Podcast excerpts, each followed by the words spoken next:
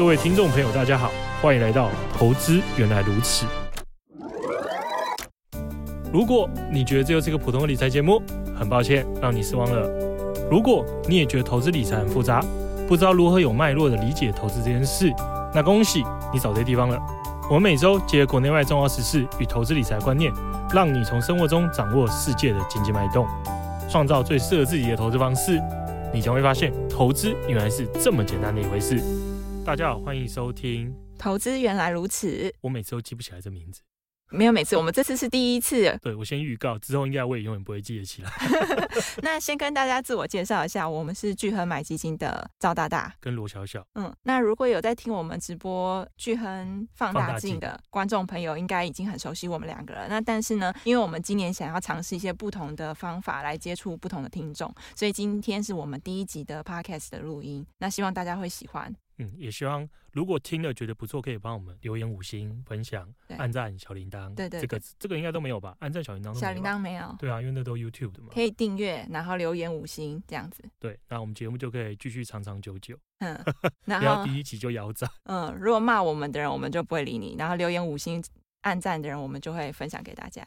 好，那我们来讲一下我们今天这一集会聊什么内容好了。我觉得我们是不是应该先介绍一下我们节目的宗旨？哦，好，你试试看。对啊，因为其实应该听众大部分啦，因为 Podcast 的听众跟 YouTube 的观看族群其实不太一样，嗯，所以我觉得会听到我们节目的应该并不是我们传统的观看族群，哦，也不是我们传统，因为我们其实还会写文章，然后还有办说明会，应该也不是这一类我们会接触到的族群，所以我们在 Podcast 设定上就会希望是比较贴近年轻的投资朋友。那年轻投资朋友应该也比较缺乏一些投资的经历，或者是根本都还没有开始投资，所以我们节目的宗旨会希望用更轻松、更有趣、更简单明了的方式来跟大家说一些投资路上你可能会经历什么啊，嗯，或者是怎样可以让你的投资路走得更长久、更顺遂。那我们的内容啊，除了包含像大家会想知道的跟市场相关的分析之外，我们也会在中间会穿插一些我们认为会比较重要的投资的一些理财的观念，分享给投资朋友们，那我们都会用比较轻松的方式，所以如果想要知道比较深入的内容，可以去看我们的直播。对，对就像我们刚才提的，因为其实我们有很多元化的产出啦，像嗯它可以只是新开始。那我们之前有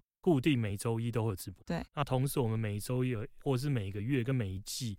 也都有很多大量的一些投资相关文章，嗯，所以投资朋友其实可以是互相去看，然后可以应该可以学到蛮多。对对，如果你只是啊目前还在小试那个投资市场的氛围的话，可以先从听我们 podcast 开始，然后如果又对这件事情更感兴趣了一点，可以开始看我们直播。那我觉得比较专业的投资们人就要锁定我们的文章，因为我们的文章写的都是非常深入的分析。那我们就来开始今天的内容。好，那因为我们今天呢、啊、是今年的第一集嘛，所以我们就来先聊一聊我们现在觉得现在市场氛围。更需要提醒我们观众朋友的事情，就是去年啊，应该算是一个大牛年嘛，跟前两年比起来，前两年都是大牛年。然后今年开始已经进行了两个礼拜到三个礼拜，市场氛围变得非常非常不一样。所以很多从去年开始加入投资市场的朋友们，应该觉得蛮不知所措的。就之前怎么随便做都可以随便赚钱，但是今年好像感觉不太一样，是不是今年有什么重大的事情在发生改变？就我刚才讲，对一些听众朋友应该特别有感，嗯，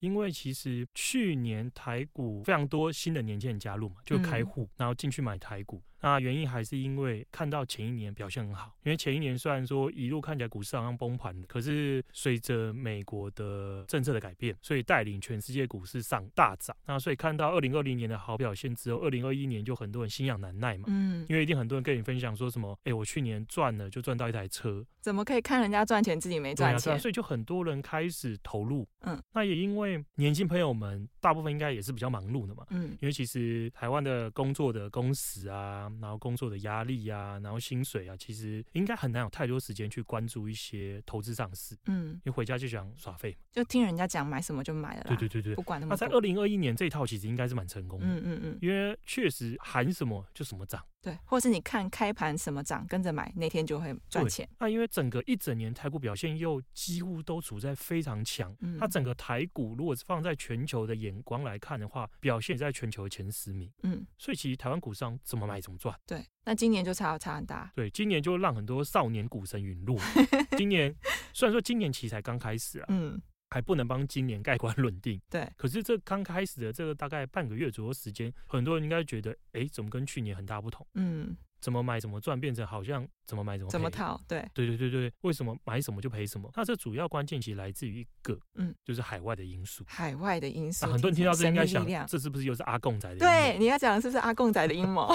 其实是阿贡仔的敌人啊，美国的阴谋了。哦，那就还好啊，这负负就得正了。那因为主要关联就在来自于，其实美国联准会的政策的很大改变。那我想讲到这，很多人就开始满头问号，联准会问号问号，因为这名词听起来就好难好复杂。对，美国还听得懂，嗯，美国应该大部分都知道了，就是一个国家嘛，嗯，在北美洲的一个国家，嗯，那联准会这三个字好就好像是神秘的三个字，这是什么？嗯、对，我们先带大家一个接一个的认识几个很重要的关键名词。什么意思？你要先说文解字吗？对啊，先解释联准会啊，联准会好怎么写？联准会。大家应该不需要知道怎么写。这是联邦，联邦的联，哦对，因为它其实全名就是联邦准备的那个理事会。嗯嗯嗯，对啊，所以就缩写就联准会。OK，所以联就联邦的联，联邦银行的联。那到底要准备什么？准备你可以把它理解成就是钱呐。OK，准备准备就是钱，对对对对对。所以它的地位就像是台湾的一个机构，就是台湾的央行哦，中央银行。中央银行还要再解释吗？要啊，因为我觉得台湾中完了，我再讲完我就要被约谈。还好我用化名，台湾中央银行很没存在感呢。你惨了，节目开播就是最后一集。中央银行其实跟 大家大家听众有接触，就一般银行，嗯，什么国泰世华啊、中中国信托啊、富邦啊、玉山啊，讲这四个应该就够有代表性，不会有人告我说是偏好某一家嘛？嗯。就这这四个是大家比较常有往来的一般银行嘛？那一般银行之上有个类似比他们更高阶的存在哦，管理这些银行的机构，其实也不能说管理，因为管理银行的其实是金管会。OK，对，啊可是央行就算是银行更高一阶，嗯，因为一般我们接受银行服务我们这种客户，嗯，或者是企业户了，嗯，就是法人。那中央银行不同，中央银行不服务我们这种这种低零呃散一般投资人、一般用户，对。他服务的，他接洽的是各个国家的央行，或者是直接对应到银行。哦，银行的银行。对，所以它就是中央银行。嗯、OK。那台湾的中央银行就是美国，就跟地位就跟美国的联总会一样。嗯。所以它就是一个很重要神一般的存在。所以刚做投资的朋友，如果开始看一些财经新闻，就会发现，好像每几个礼拜就会发现一篇新闻是跟联准会有关系，嗯、就是联准会又怎么啦？嗯，联准会的官员又说了什么？嗯嗯，联准会的主席又说了什么？联准会的主席又去国会作证说什么？嗯，那这就是因为他们真的非常非常非常重要。那听到这边，我还是没有觉得他们很重要。就是身为银行的银行，为什么可以影响到市场这么多？这就要讲到为什么二零二零年股市会瞬间大幅反弹嘛？因为其实二零二零年先是一二月的时候爆发疫情，疫情爆发之后股市就大跌嘛。那那时候最大反弹的原因，其实大家大家应该都有听过嘛？央行放水，嗯，什么叫放水？他们印了非常非常多的钞票出来啊，印了非常非常多钞票，这件事就是联总会可以做，所以它可以控制市场的流动性，它的地位更了不起，它可以直接决定要印多少钞票出来。哦。对，所以应该说，他决定的这市场上会有多少钱嘛？嗯嗯嗯，他印越多，把越多钱往市场放，那市场钱越多，你追逐着一样的股票的数量，当然股价就上涨。哦，所以说他们的影响性就来自这，他们等于是金钱的神呐、啊，就决定钱的上帝。他可以决定现在市场上流通的钱是多或是少。对，他基本上可以做到这件事。哦，所以他非常重要，因为银行也要看说他们现在拿到的钱是多还是寡，然后决定能不能放贷给民间。对，像是我们平常大家最有感受，一定就是像是买车会去借车贷嘛，嗯，买房买房会借房贷啊。那这种利率最终的决定者就是跟央行或是联总会绑在一起，哦，他们决定的金钱的多寡、利率的高低，最后就会影响到银行要借给你的利率的高低。嗯嗯嗯嗯，所以我们刚刚讲到。这个机构很重要，联总会这个机构很重要，所以它是去年跟今年有出现了什么变化，导致这两年的市场出现天翻地覆的改变？对，其实就像我们刚才提的，因为其实二零二零年引导股市大涨的关键是联总会嘛，它推出了非常多印钞票的政策，嗯，用钞票挽救这世界。那今年为什么目前为止股市表现不佳？就是因为他把二零二零年那时候做的这些政策又开始反转，不印钞票，要开始烧钞票。呃，可以这么理解，没错。哦，你可以把它理解成，他要把之前印出来的钞票往裤子放回去，放回去，放回他自己的口袋。嗯嗯，嗯，原本是他把钱像变魔术嘛，嗯，他凭空变了一堆钱，然后塞到金融机构的口袋里面了。嗯、原本是这样，嗯嗯嗯，他现在反过来，他觉得钱太多了，他把钱从金融机构的裤子里面拿出来，放回自己的裤子里面。哦，那大家一定很害怕，因为大家都觉得这几年的行情是资金堆积起来的。对对，所以所以这也是为什么今年看到股市表现这么大反转的一个关键，就是来自于这。那当然，我们刚才讲的是根本嘛，就是它最简单理解就是把钱要抽走。那抽走钱，它其实有几种不同的做法。那我们还是今天跟大家个别的简单解释一下。嗯，就最近一定会常看到三个专有名词。嗯，去年下半年开始，你会看到的是叫做缩减购债。哦哟。然后到去年的大概接近第四季开始，你会看到越来越多的东西叫升息。嗯嗯。那在今年开始，你会看到一个东西叫缩减资产负债比。嗯嗯。这三个听起来又是很邪门嘛？我觉得升息还蛮好理解的，就是利率、利息升或降而已。但是另外两个完全就听不懂。对，那我们先开始解释第一个。嗯。其实我觉得也蛮直白的。没有直白。缩减购债计划，它不是就是很简单的中文吗？缩减就减少嘛。嗯。那资产购买计划就是你把你每个月要购买的资产的金额减少啊，因为资产购买计划就是我规定好我每个月要跟市场买多少公债或者是其他的抵押证券。那当初为什么要去市场买这些资产？就是刚才提的嘛，二零二零年为了把钱放出来啊。OK。那我们刚才讲的是简化很多了，我们说把钱塞到人家口袋里嘛。嗯嗯。那塞到人家口袋里这个动作就是资产购买计划。不是性骚扰啊！你也可以把它理解成我是要购买你身上某一样东西。那我要买你身上某样东西，我就要给你钱嘛，嗯、对不对？所以就像是金融机构在把身上的东西去变成钱出来。你在讲人家好像卖身一样，他就是在卖买他的债券。所以刚刚说是资产购债计划，对，金融机构是这样嘛？啊，如果是买人身上的东西就不是嘛？可是这样应该很好理解吧？嗯、就像你看到一个很漂亮的女生，嗯啊，你刚刚说我可不可以要你的联络方式？我愿意给你一千块。OK。所以这个女生其实只用。一张纸跟一个啊，其实现在也不用，他直接拿手机给你出来扫一个 line，他就拿到一千块了。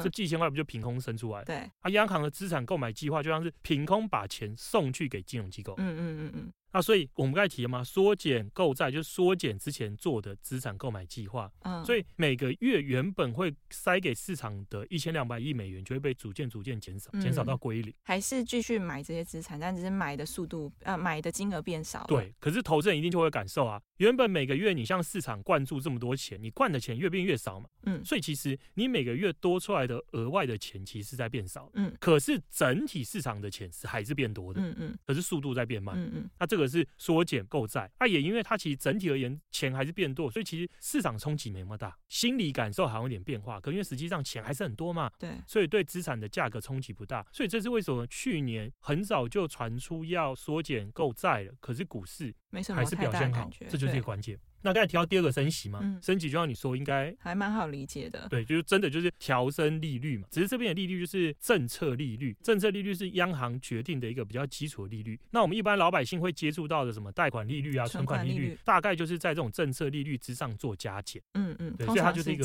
基础，对对对对，它就是一个基础。那我们再往上叠上去，嗯，那所以升息就很简单嘛，它当然就是会冲击到我们所有人的资金成本。那最后一个就是听起来好像很难，缩减资产负债表。什么东西？缩减应该可以理解吗？缩减就是减少的意思。对，其实我觉得缩减也不好理解，你就讲减少就好啦。我觉得金融业的人都很喜欢讲一些莫名其妙的专业名词。没错。缩减不就是减少吗？那为什么不讲减少？然后什么资产负债表又是什么？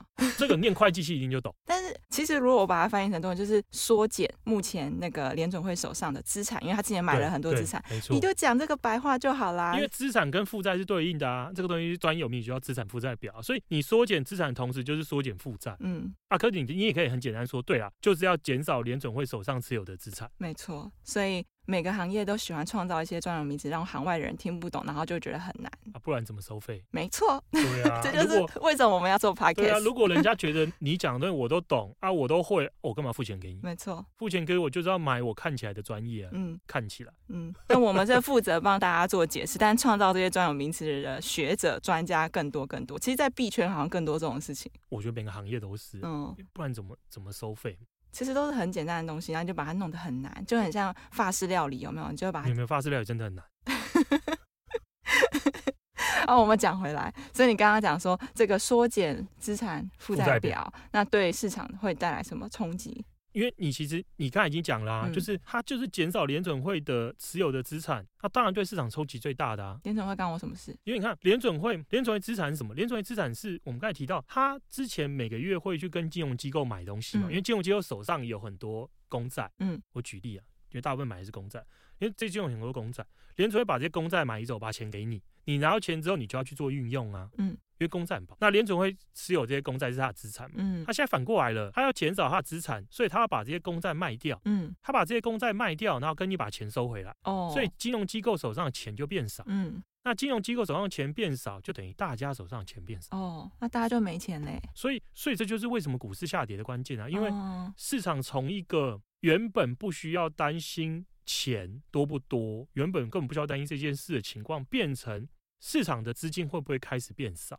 嗯，那这个担忧就会直接冲击到股价。哦，嗯，所以。你说的是今年开始啊？你刚刚说那个缩减购债这件事情，在明年啊去年下半年就已经有逐渐出现。那对后面这两件升息跟缩减资产负债表是今年才出现的吗？其实升息大概是去年下半年的几个月慢慢开始加温，嗯，大家开始预期要升，越升越多。可惜升息这件事对股市影响还不大，因为从过往的经验来看，连在升息的时候经济都是好，嗯，所以股市通常表现也不错。所以其实投资人根本没有因此很紧张，嗯嗯。那真正开始感到很害怕就是。刚才提到说缩减资产负债表的消息传出来是在今年一月公布，嗯嗯，所以今年一月看到这个东西，大家就吓坏哦，因为原本没有人预期到啊，嗯，原本大家只预期说今年会升息，今年会先把那个资产购买计划结束，结束之后会升息。那升息预期有人喊得很激进，有人很保守嘛？那从两次、三次、四次，现在连五次、六次都有人喊，嗯，那可是不管是几次，其实都还在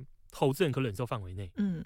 因为利率其实超低啦，嗯，那利率在超低的一个范围内逐步提升，对市场的冲击并没有这么大，嗯。可是当你突然跟我说，原来今年不只要升息，还要缩减资产负债表的时候，大家就会觉得出乎意料之外的可怕。嗯，市场最害怕就是出乎意料之外。对，如果是虽然说可能大家会觉得说，呃，资金越收越少是往比较负面，我们先不管这个，就往比较负面的方向走。但是因为市场已经预期了，所以就大家不会有很大的反应。但是一月份公布的这个。缩减资产负债表是出于市场预料之外的，嗯、可是为什么大家会是下跌？为什么大家会觉得这件事情是不好的？因为刚才就讲很简单嘛，嗯、就把钱抽走了。哦哦哦，市场上的钱抽走，一定就不利于这些投机行为嘛。嗯嗯，因为其实大部分国家股市，尤其是已开发国家股市，你去看，其实都处在几乎历史最高点。嗯，所以其实所有人都担心啊，而且其实不止股市，债券也超级贵。嗯，房地产也超级贵。嗯嗯，基本上大部分的资产都处在一个超级贵的状态。嗯，所以你如果去去去路上问问路人说，你觉得资产是贵应该一定跟你说贵？对。那当资产都很贵的时候，你这时候又要把资金抽走，那我的股价有可能下跌的幅度一定是更大。嗯嗯。所以这一定会让大家更害怕。嗯啊，如果今天不一样，如果今天股市是刚跌了五十 percent，你这时候说要调整，这我觉得大家还不会那么怕，因为够便宜了嘛。嗯嗯嗯。可可是现在是处于一个历史接近高。高点，所以就比较紧张。那，可是我们后来也发现，就是一月份这个消息出来之后，并不是所有的股市都表现都是涨得一样。对，例如以台湾人可能比较有感觉的来讲，好，大部分中小型类股是跌得稀里哗啦。可是有一些全值股，说像台积电是涨得很凶的。然后美国那边的状况也不太一样，像能源股也是继续涨。对，可是科技类股啊、软体股啊就跌得很凶。为什么会有这种本质上的不一样？我跟你讲要解继续解释这个。就有点太难吗？可我们会尽力。好，好，如果听不懂就算，你就放空，闭上眼睛，先闭目养神，以后就会慢慢懂。因为其实刚才提到，就是用整体的股市来看。是一种看法嘛？嗯，那整体股市，可是，在有经验的投资人，你就会知道，股市里面会分嘛？什么叫分？最简单的是它可能会分产业，嗯，里面有金融类股啊、能源类股啊、原物料类股啊、科技类股啊，嗯，你会分类股嘛？这是一种分法。那另外一种分法是，它里面会有成长股跟价值股啊，还有一些会分大型股跟小型股。完了，这要睡觉了。反正就是股市里面有好多股票嘛，那每个股票特性不同，所以其实会做不同的划分。嗯，那这几年大家最耳熟能详的一定是科技，嗯，因为科技股的表现很好嘛。对。然后科技股表现很强，所以投资人大部分第一个去买，一定说我要买科技类股，嗯，或者是成长类股，嗯。那可是这些公司的股价的问题就在于，他们相较于非科技或非这样的成长类股，它们有个特色，他们很贵哦。什么叫很贵？很贵就像是我举例来说，假设有一家新公司，它刚开。因为它是新的嘛，啊，因为在科技科技业这领域里面，很多它连这个产业都还刚刚刚有雏形，嗯，它有刚有雏形，所以它不像是一些什么银行这种，银行这种我有好久的历史，所以其实我可以很清楚的预测到，可能它一年就成长个五到十 percent，嗯。因为过往就只有这样嘛，你不可能突然预期到未来的一年或两年，怎么银行类股的表现过去哦，业绩会有天翻地覆的改变，很难嘛，因为它是很成熟产业。它可在科技产业里面，我们刚才提了很多是这个公司这个产业根本就是刚开始，根本就没有潜力可参考，嗯嗯，所以他们的未来是充满着想象，嗯。我举例嘛，电动车，嗯，电动车去年曾经表现优异嘛，对，然后里面有好几家一些比较小型的电动车公司，它连车都还没生产出来，哦，大家在买它的未来，对对对，因为因为大家会想象嘛，大家会想说。哦，这家公司前景不错，这台车原型车看起来厉害哦。嗯嗯。那我们认为说，未来假设未来可能二零三零年卖的车全部都会变成电动车，那你就会假设说，那我们看好这家公司，它可能可以吃下多少市占嘛？嗯、所以它每年的可能从开始量产之后，它的营收的复合年增率可能是一百 percent 或者五十个 percent。嗯，我觉得给他一个很乐观的期待。那可这个期待是出于你的预期，那这个预期能不能成真，其实有很大不确定性嘛？那可是因为反正没有潜力可参考。我爱怎么幻想这种幻想，所以当市场钱很多的时候，这种集体的乐观的想象就会推升这些非传统、非成熟的产业的股价。嗯，啊，可是我们刚才提嘛，一个关键什么？是因为资金非常充沛，对，市场不缺钱，这些企业家都可以随心所欲借到钱来发展他的企业。嗯，那投资人也不缺钱，他可以随时弄到钱来投资他想买的公司的股价，所以这种股价就一飞冲天，一直涨。嗯嗯嗯。那可是今年因为整个看法转变了嘛？大家的看法变成是资金可能不再那么充裕了。不管对于投资人或者是企业主，全部都面临一样的一个问题，所以大家就会想，就会开始思考：那我之前对这种公司的预期是不是过分乐观？嗯，它真的可以量产吗？嗯，它量产之后还有机会一年成长五十到一百个 percent 吗？如果没有的话，那我的股价是不是要下修？嗯，所以就会陷入一个之前处于做梦行情的这些类股集体大幅下跌。哦。那就呃，最后就造成了我们今年看到很多行业就是表现非常分歧的原因。对，对，因为其实很多人会觉得，哎，怎么跌得稀里哗啦？为什么觉得股市崩盘了？如果你手上都是买一些我们刚才提到这种高估值的成长股，像是什么云端相关的、嗯、云端计算啊，然后软体啊，你就会发现世界是不是完蛋了？为什么跌了三成、跌了四成，嗯嗯嗯、甚至有些公司股票跌了五成？快腰斩，对，你觉得世界完了？对。可是你去看一下美股的指数，或者是台股的大盘的指数。几乎没什么动，对，甚至还创新高，这好像是两个世界嘛。对，这就在于跌的是来自这些梦想比较多的公司。嗯，那之前那些比较成熟的，它业绩是处于一个很容易被预期，嗯，原本的股价就没有过分高估，原本股价就是都隐含对未来的合理预期的这些公司，反而逆势上涨。嗯嗯嗯，对啊，这就是关键。嗯，哦，那我就来问这个问题啦，因为我相信今天可能听我们节目的观众朋友，很多人都是还没有找到今年投资方向，还在被这两个礼拜的那个情商，被股市的那个，这叫情商吗？被股市的伤害中还没有复原。那在接下来的这一年的投资当中，你觉得他们要选择什么样的方向会比较好？我觉得，就我个人，个人其实觉得，你每一年都想要尝试在这么多的股票里面找寻谁是输家跟谁是赢家，其实很难的。嗯，尤其是当你每一年都要成功做到这件事，你看嘛，假设说，假设成功输家几率都一半好了。我这一年成功找到几率就是百分之五十嘛，嗯，那我下一年成功找到几率变多少？就变四分之一了，嗯，就假设它是独立事件，两个没关联，那确实其实没关联，因为去年最好跟今年最好的其实没什么太大关联，所以两年的几率变四分之一，三年几率变八分之一，嗯嗯，四年之内四年每年都要成功变十六分之一，就六 percent，嗯嗯，那你的投资不会只做四年，可能是十年、二十年或三十年，嗯嗯，你去算就知道，你每年都要成功的几率根本就不可能。那如果既然每年都很难做到这样，那解法是什么？我全都要。嗯，下面艺术，我们刚才提了标普五百。就美国的代表指数嘛，表现很好，屡创新高。那表现不好是什么？是标普五百里面特殊的什么高估值的成长类。嗯，那这就代表说，那我如果每一年，或是我持有的就是跟着标普五百的这一种基金，或者是对应投资标的走，那我是否风险就很低？因为就不怕我买错嘛，我就不怕说我是不是很倒霉。股市是好的，我又买到里面其中表现不佳的哦。那这可是这样就要忍受几乎有一半的机会是有的时候会买到一些表现不怎么样的。可是它就是混合起来嘛，所以其实它的绩效就变很好预测。因为标普五百的绩效，你在你你上网找可以找到超过一百年的累积绩效，嗯哼，所以你可以清楚的知道这一百年它指数的走势长怎样。它甚至你可以找出它最惨的三十年的表现长怎样。所以其实它每一年平均均报酬率就是可预期跟合理。嗯，你不，你比较不怕说你是不是踩到雷。那你的持股越集中，你的风险就越高。嗯，因为你越怕我是不是买进这间公司倒闭嘛。嗯，嗯，买一间公司股票，这公司倒了你就什么都没。你买十间公司股票，那如果都是相似的产业，这产业出问题，你还是很惨。嗯，那可我如果一口气买的是。几乎是整个美国股市的话，我就不太需要担心任何一个产业或是特定公司出问题，我该怎么办？哦，所以如果说翻译成白话，就是直接把它翻译成投资的标的的话，就是说我们不要去选择特定的行业，我们就是选择整体的美国股票。我觉得对一般投资人是这样。嗯，那当然你说你是某个产业的专家，嗯，你很熟，像是去年的航海王嘛，嗯嗯，他因为他很熟海运类股，嗯，他真的很了解。所以他就可以清楚的抓到这个类股的高低点，嗯，那这当然 OK 啊，嗯，可是就是你要想一想，你是不是真的对于你要买的产业是这么的熟，跟你是专家？大部分人应该很很难是这样子，可我觉得也不一定，因为像是台湾很多人他就在科技业工作，对。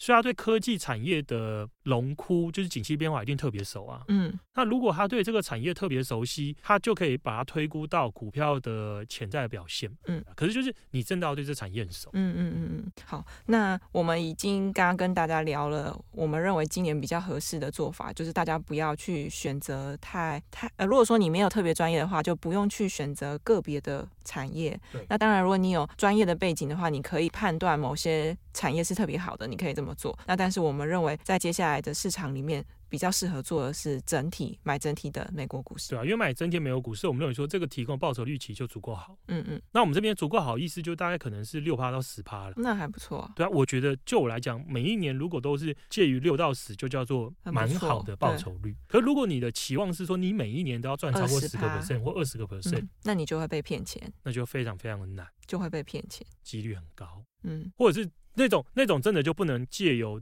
买进全部来达成，那就绝对不可能。那个真的就要精挑细选的个股，嗯嗯，或者是产业，嗯嗯。那、啊、可是我们刚才提这个的难度是属于非常非常高的，嗯嗯，是神一般的存在，所以巴菲特才会被说是股神啊。对，好，那我们刚刚聊到说，今年其实有三个很重要的因素在改变，就是联准会的那个三大变数在做改变。那你觉得我们今年最有可能状况会是什么样？今年会升息吗？然后我觉得今年会升息，嗯。因为联准会已经很明显的，他所有人都出来释放讯息了。嗯，那他在开会的时候，整个讨论的风向也改变，所以今年一定会升息。只是今年升息的幅度，我个人认为说市场预期有点太夸张。哦，市场预期有到四到六次，我觉得就有有点夸张。我觉得可能升息的幅度可能会升息个两次，然后再搭配缩减资产负债表。因为缩减资产负债表其实对市场冲击很大，就等同于升息。嗯嗯，我觉得这两个会互相搭配。嗯。你觉得他是会穿插的出现吗？先升再缩？哦，它一定先升，因为他所有它要等到第一次升息之后，然后再来调整资产负债表。嗯，那只是他也提了，这次中间的间隔可能不会很长，可能升了之后没多久就开始缩减资产负债表。哦，对对对，啊，当然在缩减资产负债表的过程里面，还是可以持续升息。嗯嗯嗯，对。你觉得它会是交织的进行？对啊，我觉得，可是我我觉得可能就是两两三次就合理了。嗯，你说到四次，每每一季到一次，我觉得有点多。那你觉得每一次公布这些政策的时候，市场就会下跌吗？我觉得第一次的时候，市场冲击会很大。嗯，可是当第一次开始进行了，市场应该就反应过来，因为市场已经习惯嘛。除非你你的升息的步伐比我原本预期还激烈。嗯，因为市场现在已经隐含四到六次。嗯，除非你说。我今年要升八次到十次，就是我第一次升的时候，我就升一次升了零点五个 percent，而并不是升零点二五个 percent。嗯嗯，这一种你比市场预期还要更激进的时候，市场就会被暂时惊吓到。嗯嗯。可是说真的，不管政策怎么调整啊，只要美国目前的景气的周期的位置跟经济数据没有大幅变坏之前，我们认为说这种。心里面造成的股价冲击，反而是买进的机会。哦，好，了解。哎，所以你刚刚讲的那两个前提，像是那个什么景气目前预测的状况，对，这些目前都是在良好的位置。对对对应该说目前美国看不到进入经济衰退的可能性，几乎是非常非常低。嗯，那除非这件事出现大幅的反转，那我们才会认为说该开始比较谨慎小心。不过大幅反转前都是有迹可循。哦。那我可以帮你翻译成这样，就今天的内容的话，就是呃，建议大家可以买整体美国股市，然后基本上如果说不想看盘的人，所以现在随时都可以买。那但是如果说之后政策调整出现比较明显的修正的话，也是大幅加码的时候。对，没错，因为只要美国经济不衰退，美国股市就依然处于一个向上趋势。嗯嗯嗯嗯。好，那么我们今天的节目到这边为止。对，那我们也希望喜欢的观众朋友可以帮我们分享。哦，那记得留言五星，我们想知道大家的反应是什么。对，好，那下一集再见喽，拜拜，拜拜。巨亨买基金，买好基金，随时都行。本节目由巨亨证券投资顾问股份有限公司提供，一一零金管投顾新字第零零八号。